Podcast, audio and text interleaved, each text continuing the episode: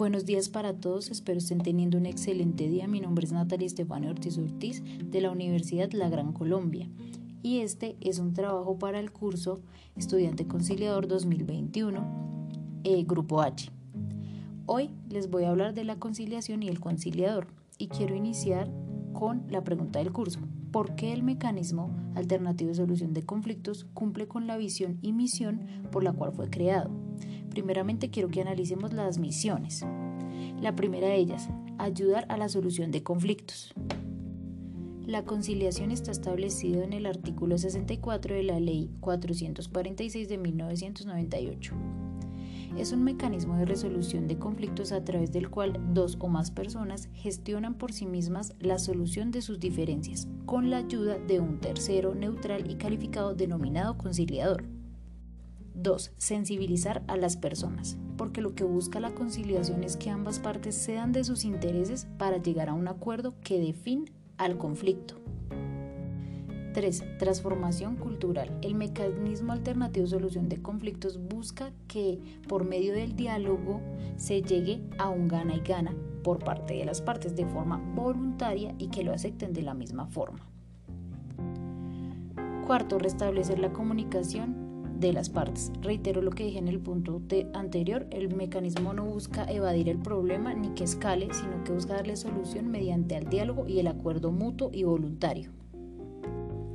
Quinto, descongestionar los despachos judiciales. Lo voy a explicar mediante la definición de las clases de conciliación. La conciliación judicial es un medio alternativo a la resolución de conflicto mediante una decisión o fallo. En tal sentido, es una forma especial de poner fin al proceso, siendo el tercero que dirige esta clase de conciliación el juez de la causa, quien además de proponer fórmulas de arreglo, homologa o convalida lo acordado por las partes, otorgándole eficacia de cosa juzgada. En algunos casos, tal conciliación opera como requisito de procedibilidad.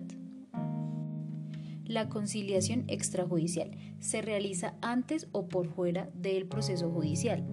Como medio alternativo, mediante ella las partes resuelven de manera pacífica solucionar su conflicto, sin tener que acudir a un juicio. La conciliación extrajudicial será en derecho cuando se realice a través de un centro de conciliación o ante autoridades en cumplimiento de funciones conciliatorias y en equidad cuando se realice ante conciliadores en equidad, puede ser un ciudadano capacitado. Sexto, pacificador. Es un acuerdo entre las partes que se debe hacer de forma pacífica y diplomática para tener las garantías del conciliador neutral que es la persona que mediante un proceso de mediación, negociación, concertación y diálogo busca un acuerdo satisfactorio y de beneficio común que ponga fin al conflicto y sea ley para las partes. Séptimo, crear una cultura propicia a la búsqueda de la solución no judicial de las disputas. Este mecanismo quiere que el conflicto cese de manera armónica mediante el diálogo y no los puños o los malos tratos, voluntaria, eficaz y que beneficie a ambas partes. No busca que solo salga una parte ganadora como sería en un juicio. Más bien, por sus características, logra cumplir con estas garantías, que él es solemne, onerosa, bilateral, conmutativa, es de libre discusión y es un acto nominativo. Ahora vamos con la visión. La primera es construir un mejor Estado, también para mí constituir una mejor sociedad. En referencia pues tiene muchos beneficios porque descongestiona la justicia, tiene más celeridad, busca la satisfacción de ambas partes y lo hace mediante el diálogo y de forma pacífica y voluntaria. En segundo lugar, tenemos el ejercicio de la correcta administración de justicia de carácter proactivo. Este mecanismo no tiene las mismas etapas de un juicio, porque no lo es, pero es un acto solemne que tiene mérito ejecutivo para las partes que firman el acta.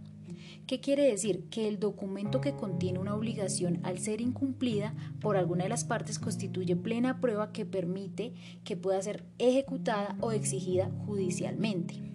Esto descongestiona el aparato judicial porque otorga una solución al conflicto y por ende ya no puede ser llevado a juicio nuevamente. Lo que sí se puede es reclamar la ejecución de esta solución que ya tiene validez constitucional del acceso de justicia, la celeridad de la misma y la solemnidad del acto. Así podemos concluir que efectivamente el mecanismo alternativo de solución de conflictos, denominado conciliación, sí cumple con la misión y la visión para la que fue creada. Muchas gracias por su atención.